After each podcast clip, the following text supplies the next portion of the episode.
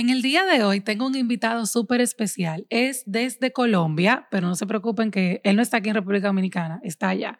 Y estamos hablando acerca de la apologética, porque cuando lo contacté me di cuenta de que hay algunos temas de la apologética que las redes sociales hacen que lamentablemente se presente de una muy mala manera. Él es Jonathan Murcia y hoy es nuestro invitado aquí en Redes con Valor. Bienvenido al podcast donde la fe y la creatividad se unen para que añadas valor a tus medios sociales y puedas crear un impacto que edifica. Bienvenido al podcast Redes con Valor con Maciel Mateo. Hola Jonathan, bienvenido, ¿cómo estás? Hola Maciel, muchísimas gracias por la invitación, honrado de estar acá contigo. No, definitivamente el honor es mío porque usted es el verdadero apologeta de Instagram. Muchísimas gracias. Bueno, entonces. Sí. ¿Sí? No, este, eh, creando contenido y creando espacio para, para, de cierta manera, pues, primeramente glorificar al Señor, defender quizás un poco ciertos principios, la cosmovisión cristiana específicamente, y ayudar a equipar a los hermanos para, para también dar estas respuestas y tener cierto conocimiento de lo que nosotros creemos, ¿no? Claro, y mira, tú sabes que me encanta eso porque creo que hace mucha falta eh, hay mucho contenido cristiano en las redes sociales, pero no hay mucho contenido que nos apunte a defender la fe de una manera bíblica y correcta. Y también, porque como hablábamos antes de grabar, no hay tantos varones produciendo buen contenido. Entonces, gloria a Dios por tu vida, de verdad que sí. Amén, muchísimas gracias. Bueno, pues vamos a ello, porque el tiempo en un podcast, como siempre digo, es cortito, así que vamos arriba con algunas preguntas que tengo para ti. Vamos a aprovecharte. En tus redes, Jonathan, tú te has dedicado a hablar de apologética eh, y yo sé que tú das clases de manera virtual.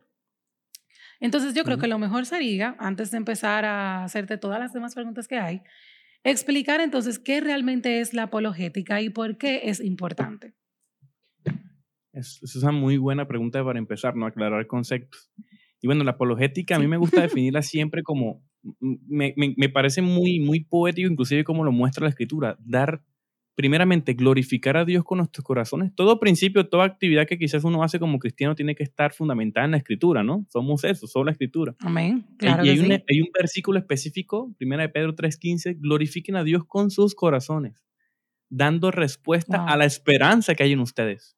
Mira, cuando yo, de hecho, se me, erizan se me eriza la piel, se me enchina la piel cuando, cuando lo leo, ¿no? dar es, respuesta de la esperanza que hay en nosotros. Es hermoso. Y, y, tiene un inciso además, ¿no? Que a veces se nos olvida, ¿no? Con mansedumbre y reverencia. Entonces, básicamente, el oh. resumen del ministerio de hacer apologética, porque creo que todos estamos llamados, tenemos el deber de hacerlo, es, la, la, la escritura nos dice, no, algunos sí, algunos no, todos, porque de cierta manera todos estamos haciendo apologética. Cuando nos preguntan, bueno, ¿en qué crees? Ah, no, yo creo en Jesucristo. Y hay respuestas muy comunes. ¿Por qué crees? Porque la Biblia lo dice, porque mi mamá me llevó desde niño. No son malas respuestas, son buenas respuestas.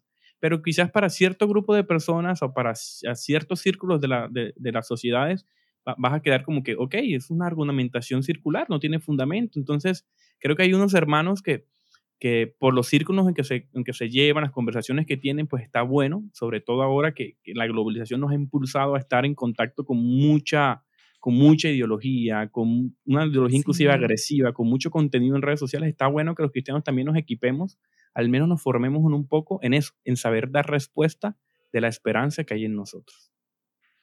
Amén. Wow, gloria a Dios por esa explicación y también por ese versículo que a veces uno los lee y no les presta atención a esas, a esos, como tú dijiste, esa, esa parte que tiene luego, de verdad, que, que demuestra la actitud con la que debemos de hacer la apologética, que si lo vamos a poner en palabras llanas, yo diría, sería como dar defensa de nuestra fe. ¿verdad? Así es. Bueno, hay una parte que es una apologética defensiva y una apologética ofensiva, porque en algunos momentos quizás no solamente es defender, en algunos momentos hay que dar, hay que dar razones. Y otro, otro versículo que se fundamenta es eh, 2 Corintios 10:15, dice, nos invita y dice, derrumben todo argumento que se levanta contra el conocimiento de Dios, sometiéndolo a la obediencia de Cristo Jesús. Eso es maravilloso. claro. Porque hay ideas, hay ideas dañinas, hay ideas dañinas. Entonces, en ciertos momentos, a veces nosotros como, como, como cristianos, a veces tenemos esa visión muy inocente y caricaturesca de que los cristianos no debatimos, que no conversamos, de que siempre nos tenemos que aguantar todo. No, en algunos momentos y en algunos contextos, por eso Pablo, a veces nosotros quizás vemos la Biblia, no se metan en discusiones, no se metan, no hable, pero es que Pablo escribía una carta específica. Es como si nosotros decíamos que no podemos debatir, entonces Pablo se contradice. Hechos capítulo 17, un debate. Cuando hablamos en Gálatas, eh, eh, Pablo está debatiendo ¿cierto? Entonces, no es que no se pueda dar el debate, sino que en los contextos en los que se deban hacer los debates, se deben hacer. Entonces, cuando nos, cuando nos pregunten, pues dar respuesta. Cuando nos, cuando nos toque afirmar y derrumbar especulaciones que se levanten contra principios y la cosmovisión cristiana, valores y deberes morales objetivos, pues hay que dar respuesta, ¿verdad? Así es. Y como bien dijiste al inicio, esto es algo que todos los cristianos debemos hacer. Esto no es para los pastores, ni para los ujieres, ni para los diáconos o para el grupo que sirve dentro de la iglesia, sino todo cristiano debe pues de ser un apologeta, así como decimos que todo cristiano es teólogo. Sí, sí, Entonces, exactamente. Se puede hacer o buena o mala apologética. Se puede o mala teología. O buena o mala teología, ¿cierto? Entonces, no, es, es, intrínseco con el cristiano cuando da respuesta y cuando nos preguntan sobre nuestra fe. Es verdad. Es muy cierto. Así es. Ahora, lo lamentable, llevando todo esto a un plano digital, es que en las redes sociales, bueno, primeramente las redes por su naturaleza, pues le dan al ser humano o a quien tiene una cuenta esa idea o esa ilusión de que tiene el derecho, el deber y, e incluso a veces les, les da como ese aire, ese ego de que puede opinar de todo y que tiene las herramientas para hablar de lo que sea. Sin embargo, nos hemos dado cuenta que no es así. El que, el que no estudió medicina no puede ejercer, no puede ir a, a, tocar la puerta en una clínica y decir yo vengo a operar. El que no estudió tal vez em, marketing, pues no puede decir ahora, ir a las, a las empresas a decir yo te voy a hacer una estrategia de marketing digital. Igual con todas las carreras. Entonces creo que las redes sociales han venido también a distorsionar un poco el tema de cómo damos esta defensa. Ese cómo que tú agregabas al principio, esa mansedumbre que debemos, debemos de tener, porque estos aparatos eh, nos hacen olvidar que tenemos una persona del otro lado. Y como no estamos viendo con quién estoy hablando, entonces ni la mansedumbre, el, el fruto del espíritu se va. y simplemente lo que queremos es dar nuestra opinión. Entonces, eh, de ahí salen los pleitos, de ahí salen los insultos, las contiendas. Em, es muy triste, la verdad, porque al final, como bien dice un dicho por ahí, cuando tú estás debatiendo o dando tu opinión, si tú gritaste, insultaste, aunque tú tengas la razón, ya tú perdiste. Tú, te has topado con esto, con algún tipo de persona que lo haya hecho. ¿Qué tú piensas al respecto? Excelente. Esa es una muy, muy buena pregunta, amplia.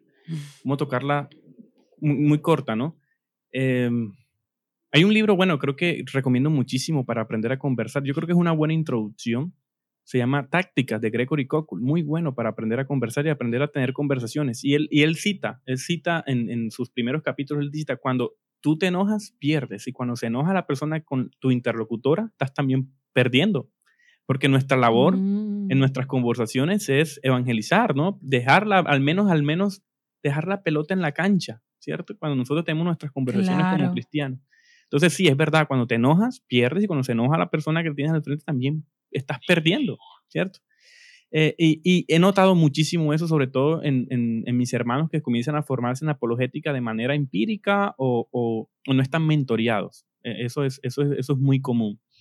Eh, comenzamos a tener discusiones para, para satisfacer nuestro ego, ¿no? Esa, esa, lucha, eso que quizás, como decía C.S. Luis, creo que es el gran pecado. Él en su libro Mero Cristianismo cita, cita el, orgullo como el gran pecado y gira alrededor de todas nuestras actividades humanas. Viene en La mentira del jardín, capítulo 3, el protoevangelio hasta sol de hoy, todavía estamos luchando con eso. Entonces, sí, es verdad, hermana. Lastimosamente, muchas veces, en vez de dar respuesta, en vez de, de, de, de de exponer la palabra de Dios inclusive como autoridad, a veces nosotros con nuestras argumentaciones y memorizando argumentos que hacemos destruir, destrozar, como aparece a veces en los incisos de algunos creadores de contenido, destrozando la tal persona, destrozando a tal persona. Yo creo que no. E, esa es una, una distorsión de la apologética cuando la vemos históricamente. Si la arrastramos históricamente, la apologética cristiana aparece con Jesús, el apóstol Pablo, Justino Marte, primer siglo, Orígenes.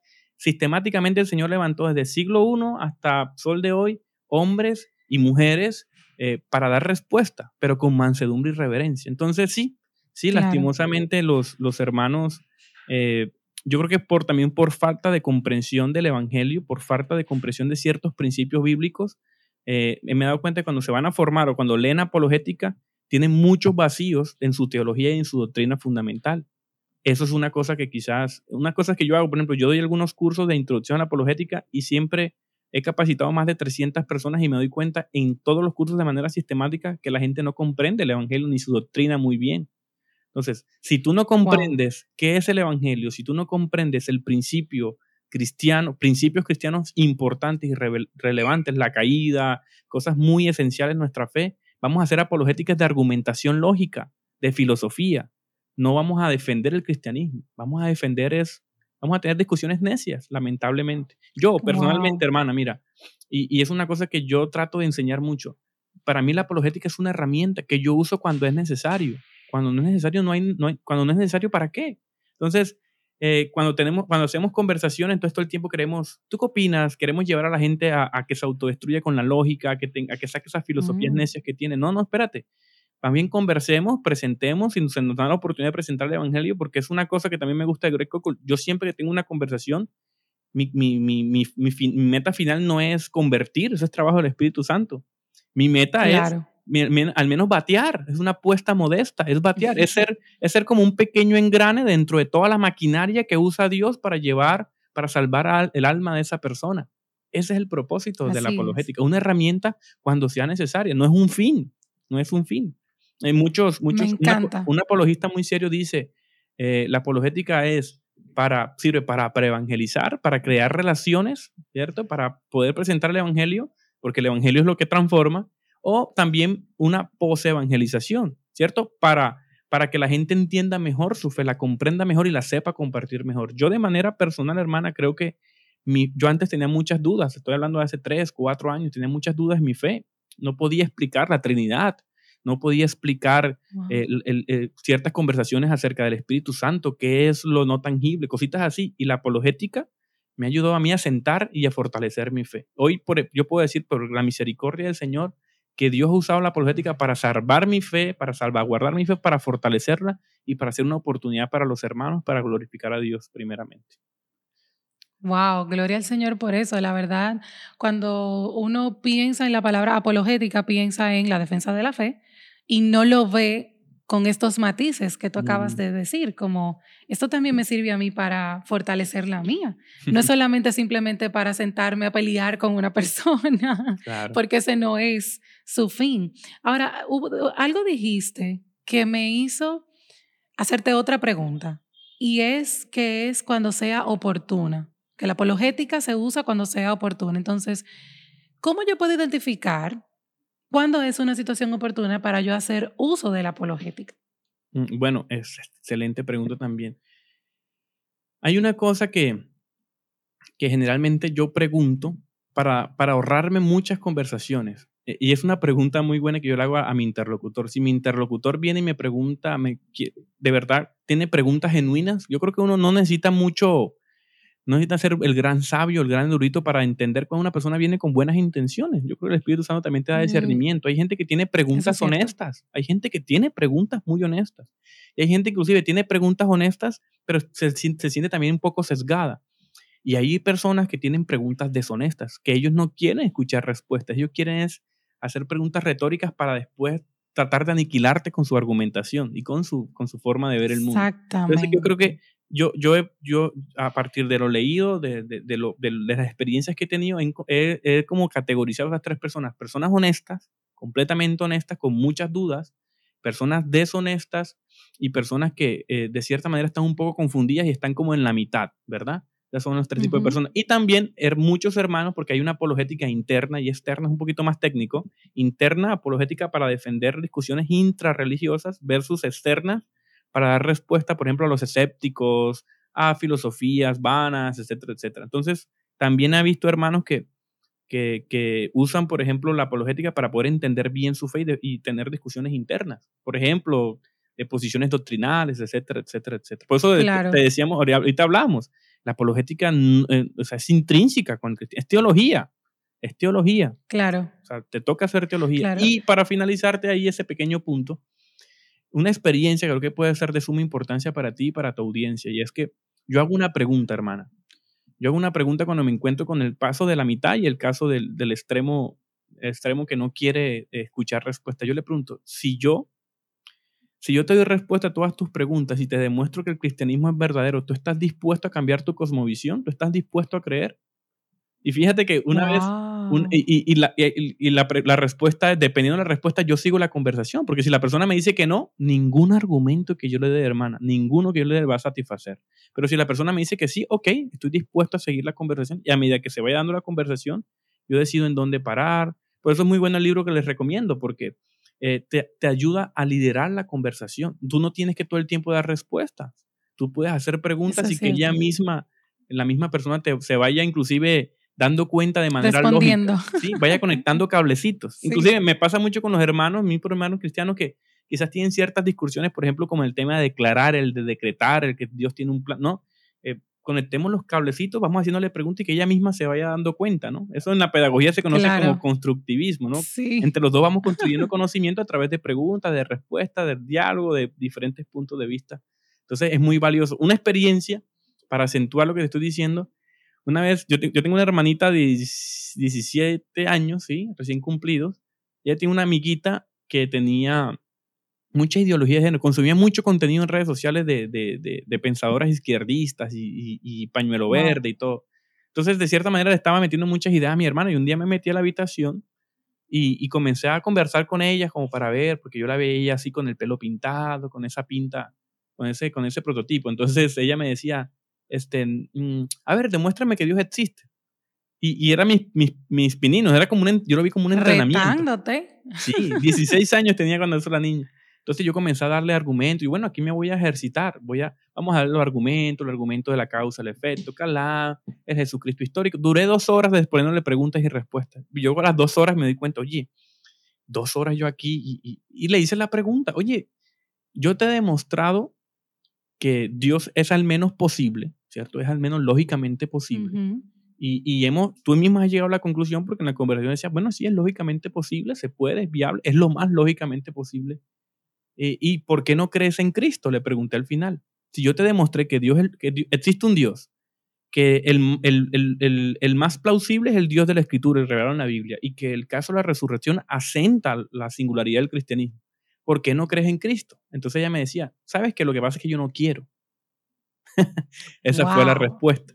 Entonces, mira, nosotros podemos dar muchísimas respuestas. Eso también, eso también, eso también es importante. Podemos dar todas las respuestas lógicas, podemos invertirle tiempo, amor, responder con sabiduría, cariño, mansedumbre, reverencia. Pero el Espíritu Santo es el que revela, porque hay gente que tiene su corazón tan, tan, tan, tan cerrado que realmente este, es de voluntad.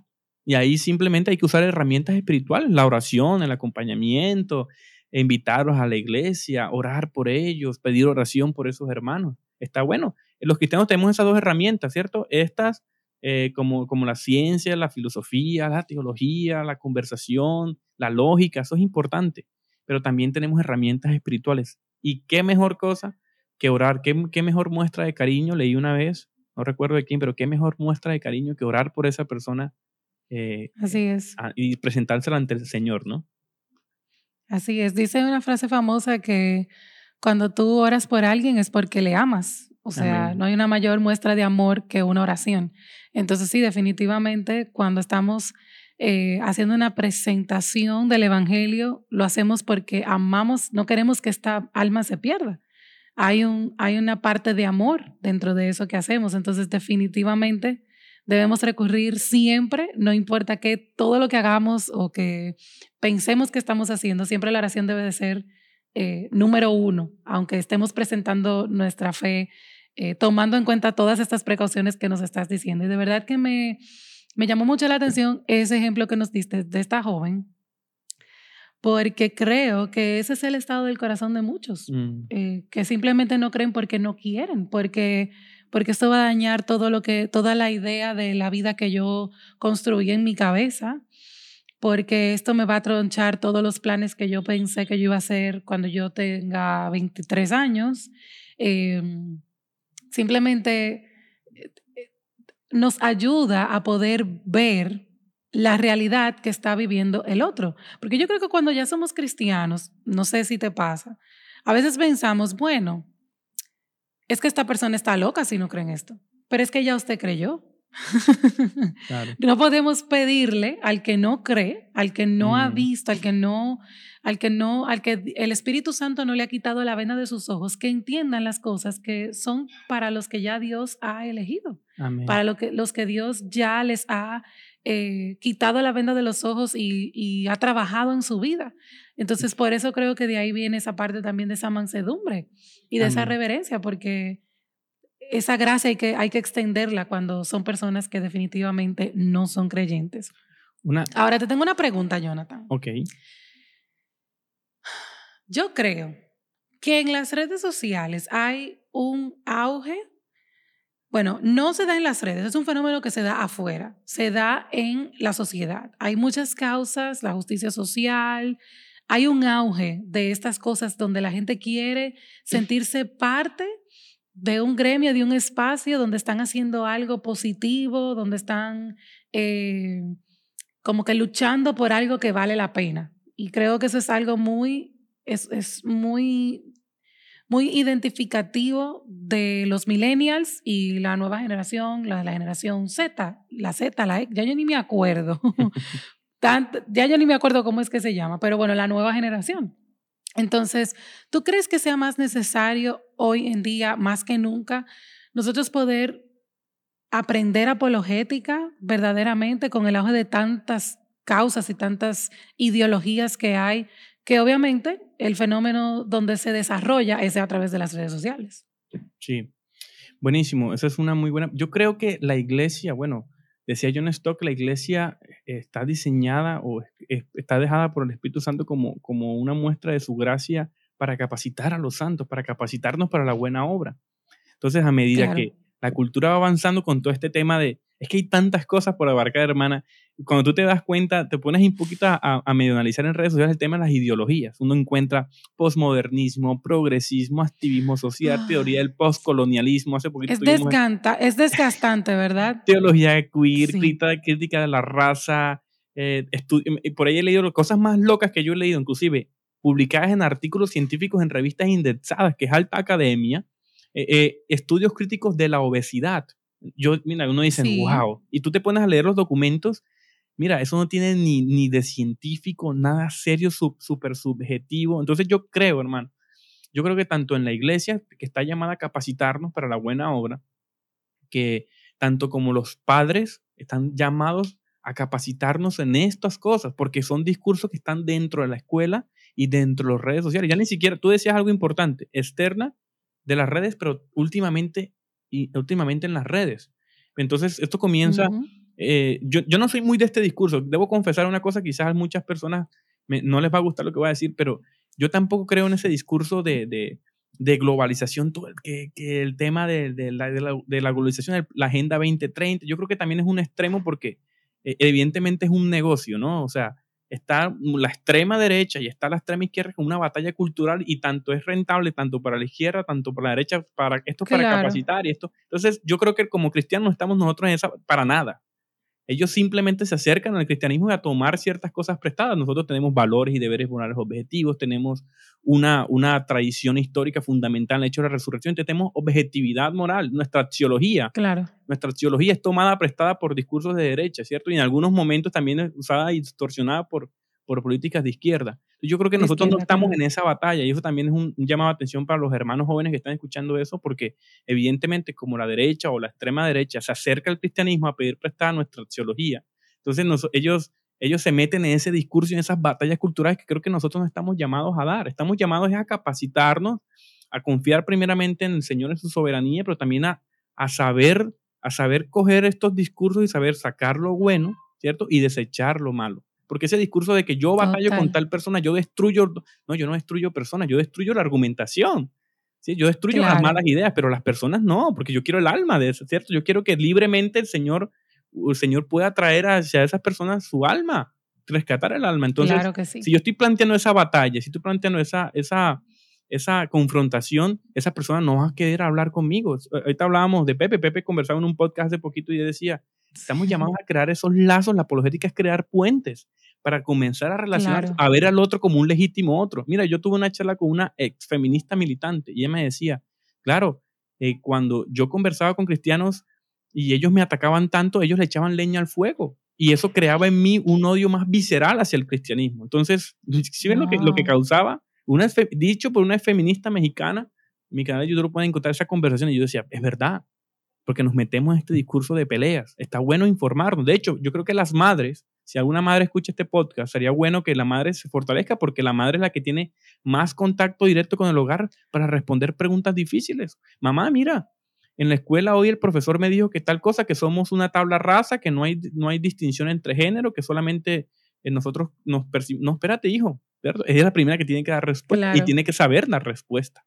Entonces, como decíamos, la apologética y el padre y la madre tienen que estar pendientes de eso. Ahora es muy difícil, creo que con el tiempo va a ser muchísimo más difícil eh, encontrar una escuela que no tenga estas ideologías de género, relativizar la, la, identidad sexual del joven, que metan de este tema de la, de la, del estudios críticos de la raza, del feminismo, del progresismo, inclusive la teología queer, porque ya hay iglesias que están dejando entrar la teología queer, que es simplemente una, una hermenéutica antropocéntrica de la palabra de Dios.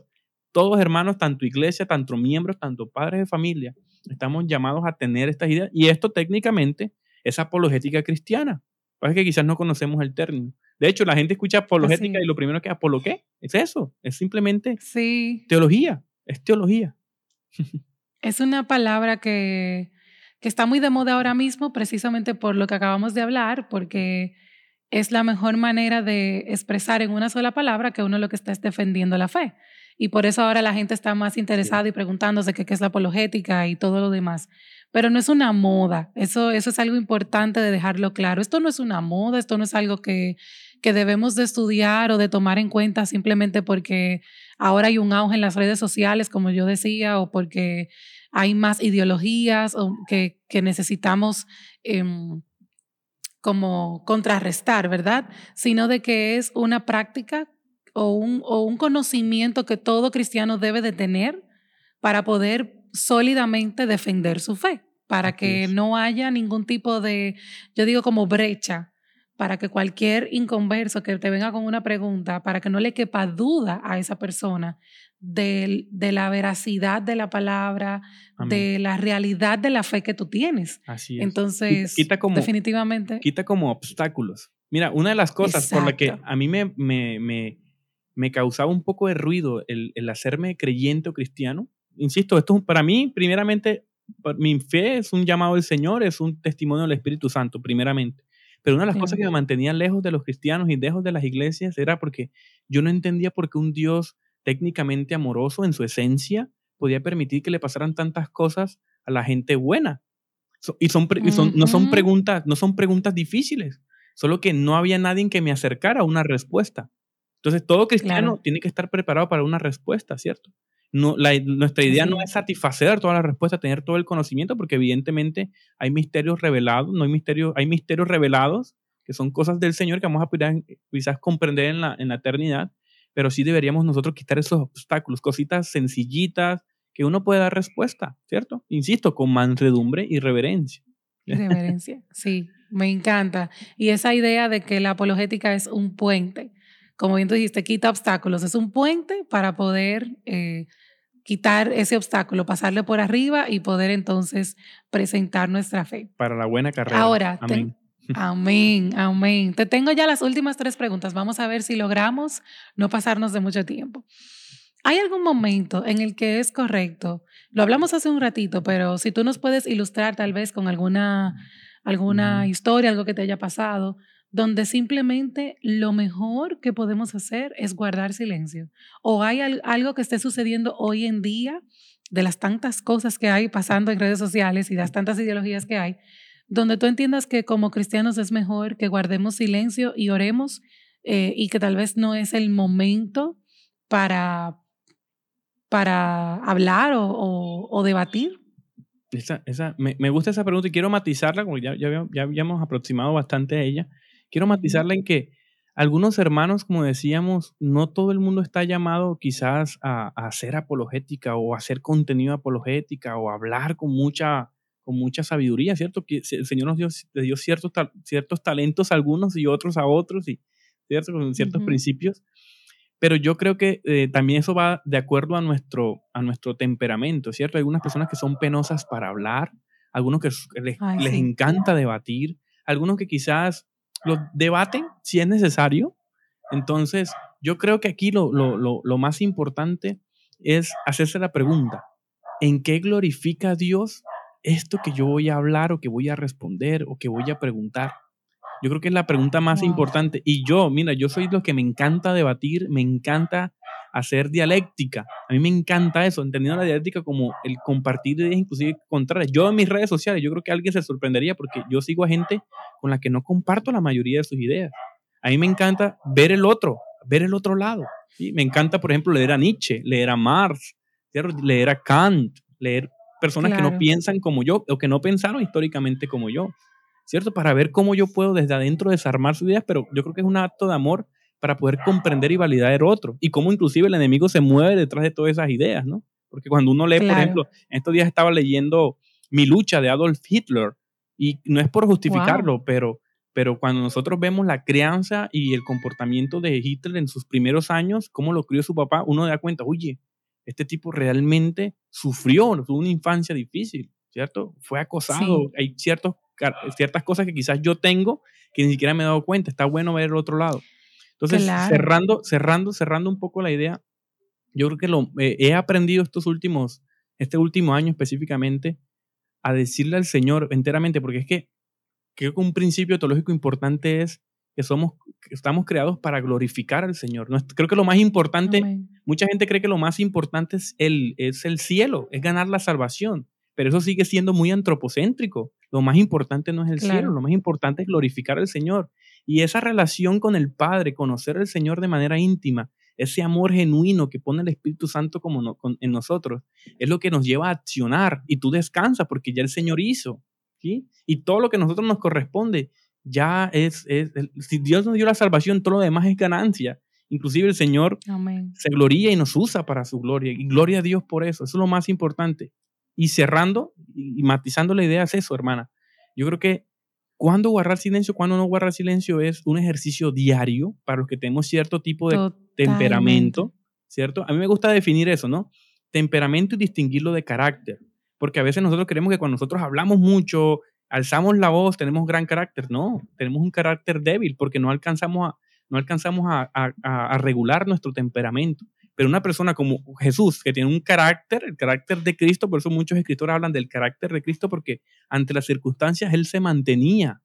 Eh, su temperamento no se iba, su carácter la alcanzaba para apaciguar. Entonces yo a veces perdía los estribos muchas veces en mis conversaciones, mis relaciones interpersonales también. Y yo aprendí lo que yo voy a decir, la conversación que yo voy a tener, la invitación que yo voy a aceptar, es para la buena obra. Esto glorifica al Señor.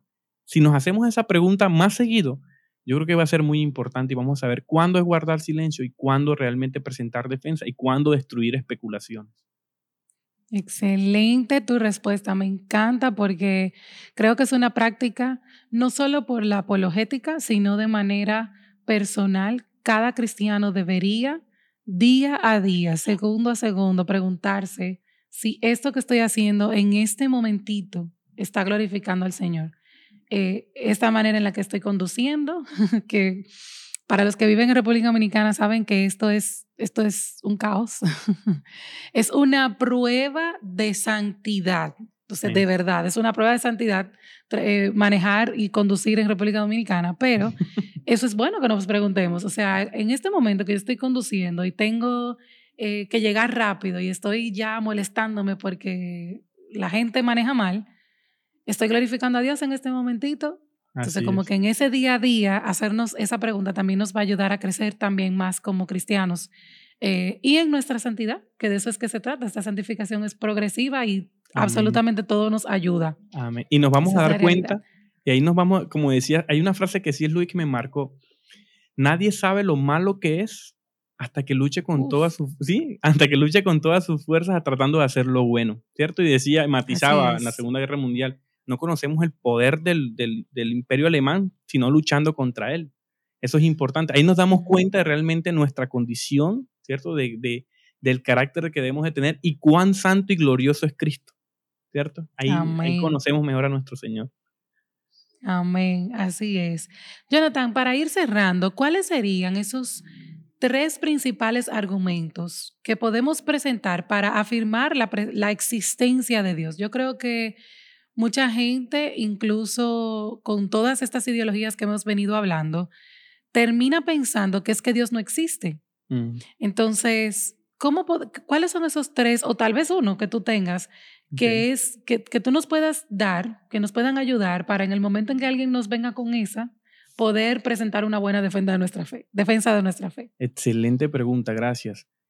Bueno, quizás más información de esto lo puedes encontrar en, quizás mis espacios porque es bastante difícil. Eh, creo que los argumentos más sólidos van a encontrar, para mí los argumentos más sólidos, los tres argumentos más sólidos eh, que me funcionan también mucho a mí es primero las cinco vías de Tomás de Aquino, de Santo Tomás a pesar de que es católico, mucha gente lo, como que lo desestima, no lo lee porque, ay, es católico, no, no, no, pero realmente inclusive tenía mucho, mucha aproximación a la, a la sola fide, a la sola escritura. Es muy leído también por, por, por los protestantes, pero creo que las cinco vías para, para la existencia de Dios son muy maravillosas porque hace un recorrido a la ontología del que somos, del ser.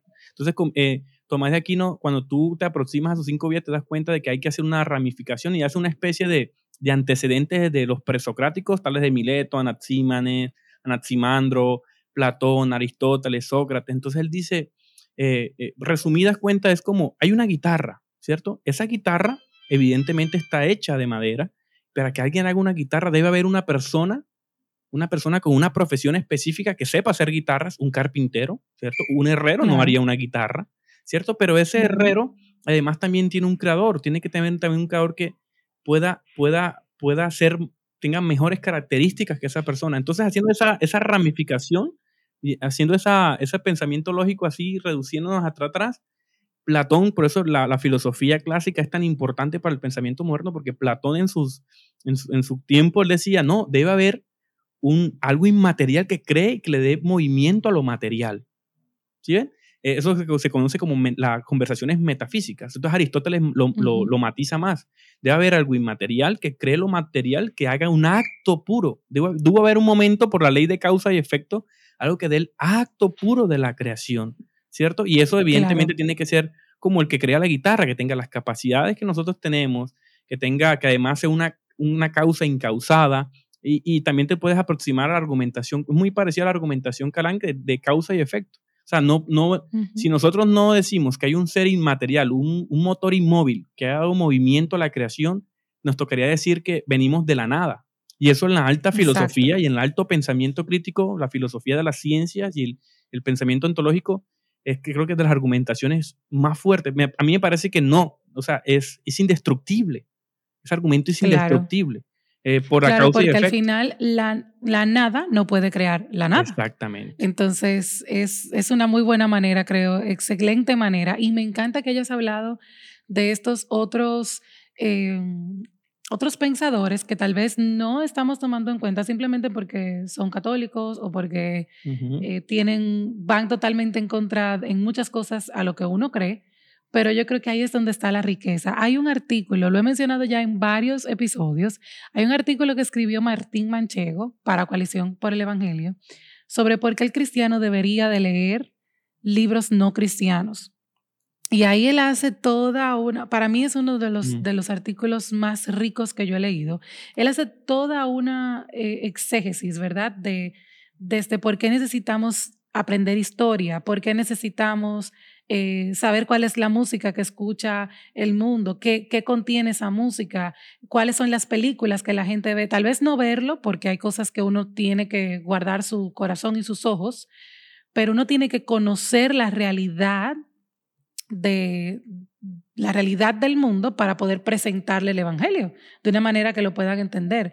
Entonces, me encanta que hayas hablado de, esta, de estos otros, otros pensadores que definitivamente yo misma no lo, había, no lo había contemplado, porque definitivamente uno simplemente piensa como, no, no, no, no, no, si es católico va totalmente en contra de lo que yo creo y pienso, entonces no lo voy a consumir. Entonces, qué bueno que, que mencionaste eso, porque nos ayuda también a pensar que cómo estoy educando e informando mi mente para sacar las conclusiones que estoy sacando. Entonces, Así me encanta, me encanta. San Agustín también dentro del círculo de cierta manera también reformado y, protestante, bien leído, es muy, muy, recomendable también leerlo. Y ese es el primer argumento. El segundo que a mí me parece que es el que más funciona, más me funciona sobre todo para los jóvenes cuando me invitan a iglesias o, o a colegios cristianos, es el argumento moral.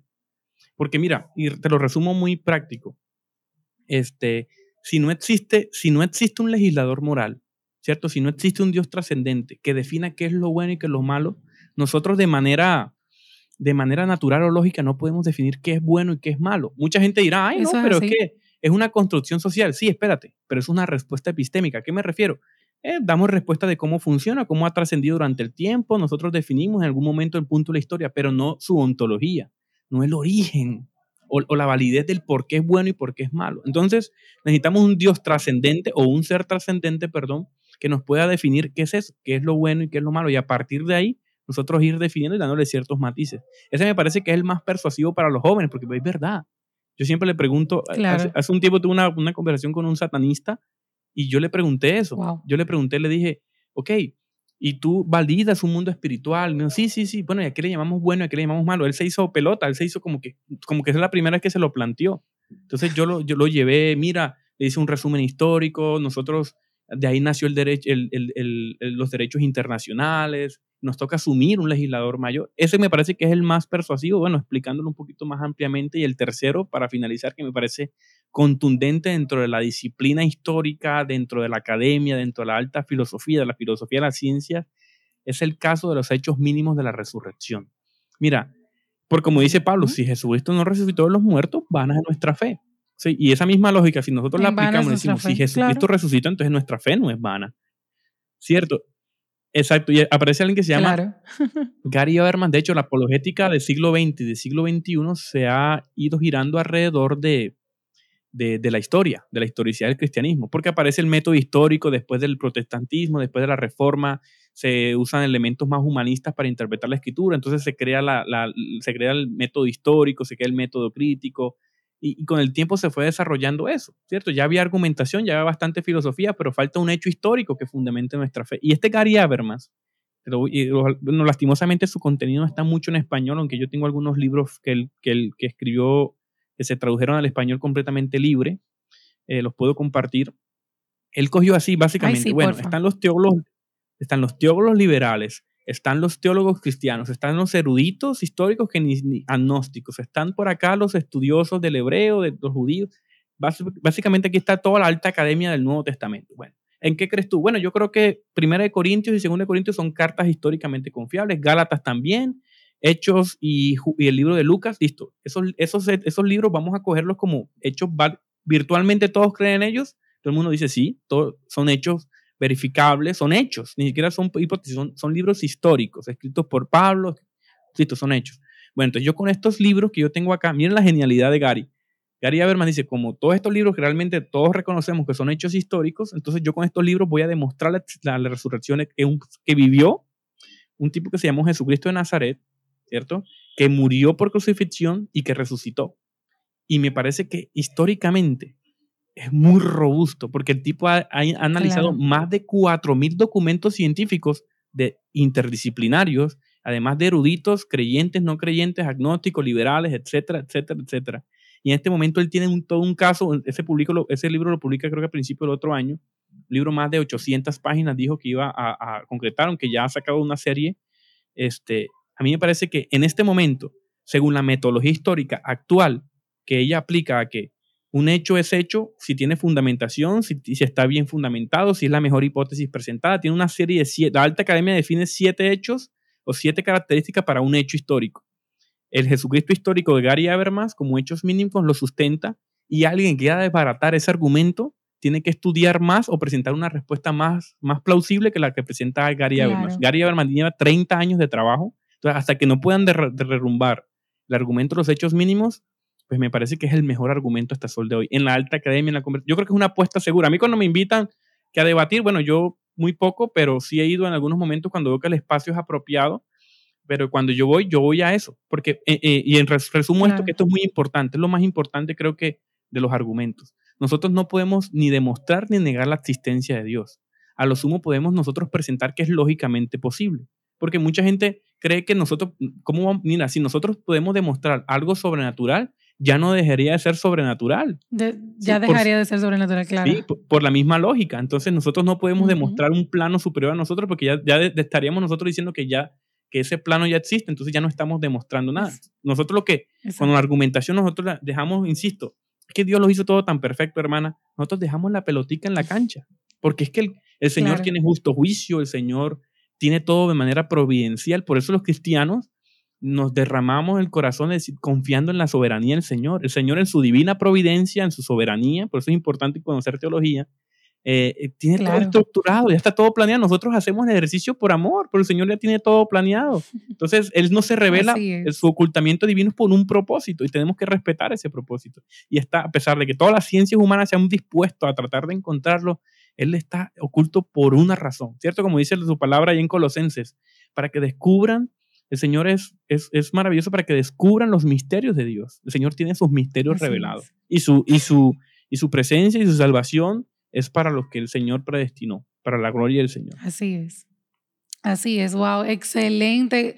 Jonathan, de verdad me ha encantado eh, conversar contigo acerca de apologética. Solamente quisiera saber, yo que estoy ahora, que quiero saber más, ¿cómo puedo encontrar tus cursos? ¿Cómo me puedo entrenar mejor para, para mí misma? No, como hablamos al principio, no para defender hacia afuera, sino para afianzar más mi fe. Cuéntame un poquito de cómo logramos eso. Buenísimo. Bueno, gracias por la pregunta. Y bueno, aquí aprovecho y tiro mi... Bueno, en este momento yo, yo generalmente cada dos, tres meses, dependiendo de mi tiempo, porque yo vivo un poquito como ocupado, eh, saco un curso de apologética, eh, introducción a la apologética, muy básico, porque realmente introducción a la apologética eh, me toca hacer como una regresión a los fundamentos teológicos. Entonces yo tengo dos cursos, un curso de tres meses de fundamentos teológicos para que después de estar bien fortalecido eh, teológicamente puedas hacer la introducción a la apologética, porque la apologética eh, es, es, alta teología, es primero conocer fundamentación teológica y después hacer apologética, ¿cierto? Después tener esa rama y esa ramificación de apologética. Entonces yo tengo un curso que empieza el, el, el primero de noviembre de fundamentos teológicos de tres meses eh, ya recién abrí y ya se acabaron, gracias a Dios se acabaron pues los cupos. Yo siempre abro un cupo de 50 personas para poder mm. aprovecharlos, conocerlos, fortalecerlos. Claro, excelente. Eh, eh, ya se cerró el cupo lastimosamente, pero creo que en diciembre en vacaciones voy a lanzarlo nuevamente. Y también tengo un curso gratis. Eso es otra cosa porque quizás, como te, tú, oh, hablábamos previamente, yo tengo un curso gratis más o menos de cuatro módulos en mi página web que se llama www.clubdeapologética.com. Ahí lo encuentran completamente gratis de tres sesiones para que ustedes se introduzcan ahí, entiendan su importancia dentro de la escritura, importancia histórica, es un abrebocas. Y luego, si quieren, pues pueden hacer los cursos de fundamentación teológica, o si ya están un poquito ya más maduros en su teología, pueden inclusive directamente hacer de introducción a la apologética. Ahí está todo el pensum en mi página web, todo el contenido que más o menos van a mover de manera panorámica. Y, para la obra del Señor, para la gloria del Señor, eh, eh, eh, me ha proveído también de muchas personas que les interesa, me abre estos espacios de estar contigo, como te digo, es, es, es mucha honra para mí estar contigo. Y bueno, gracias al Señor para servirles, hermanos. Está yo más o menos me manejo en, todas las redes, pero la que más me gusta por la interacción con el público es Instagram. Ahí en Instagram me pueden mandar un mensaje. Claro, claro. Es la más como la más práctica. Sí, definitivamente. Bueno, ustedes saben que todos los episodios del podcast están linkeados a un blog en la web. Entonces, cuando, cuando usted haga clic aquí debajo, si está viendo aquí en YouTube, va a encontrar los enlaces de todo lo que se ha hablado aquí, tanto de los libros que Jonathan hoy nos ha compartido, que vas a tener que pasarme todos esos enlaces, y también de la página web de Jonathan para que puedas encontrar toda la información si te interesa seguir aprendiendo más de apologética. Jonathan, gracias de nuevo, de verdad. Eh, este espacio está abierto para ti. Creo que hay muchísimo más que pudiéramos hablar, así que vamos a seguir en contacto para ver, se me ocurrieron otras ideas de algunos podcasts que podemos, a, podemos grabar, así que ya tú sabes. Para servirte y bueno, un abrazo a ti y a todo tu equipo de trabajo. Estoy enteramente a tu disposición. Lo que necesites de verdad, hermanita, es un honor y espero visitarte en enero. Tengo un, un, viaje planeado a República Dominicana. Eso, Entonces espero conocer a mis hermanos, a la iglesia, a tu iglesia, a la IBI y algunos hermanos claro que, que he tenido el placer de conocer que han venido a visitarme aquí a Valledupar, Colombia. Ay, sí, sí, ahí hay parte de mi corazón que fue y te conoció. Así es. Así que gloria a Dios, aquí te esperamos con los brazos abiertos, ya lo sabes. Claro que sí. Y bueno, a ustedes, gracias por mirar hasta aquí.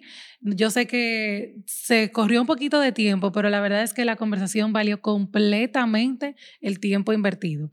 Si estás hasta aquí, recuerda que nos puedes escuchar en Apple Podcasts, Google Podcasts, Spotify, cualquier, cualquiera que sea tu plataforma de streaming favorita.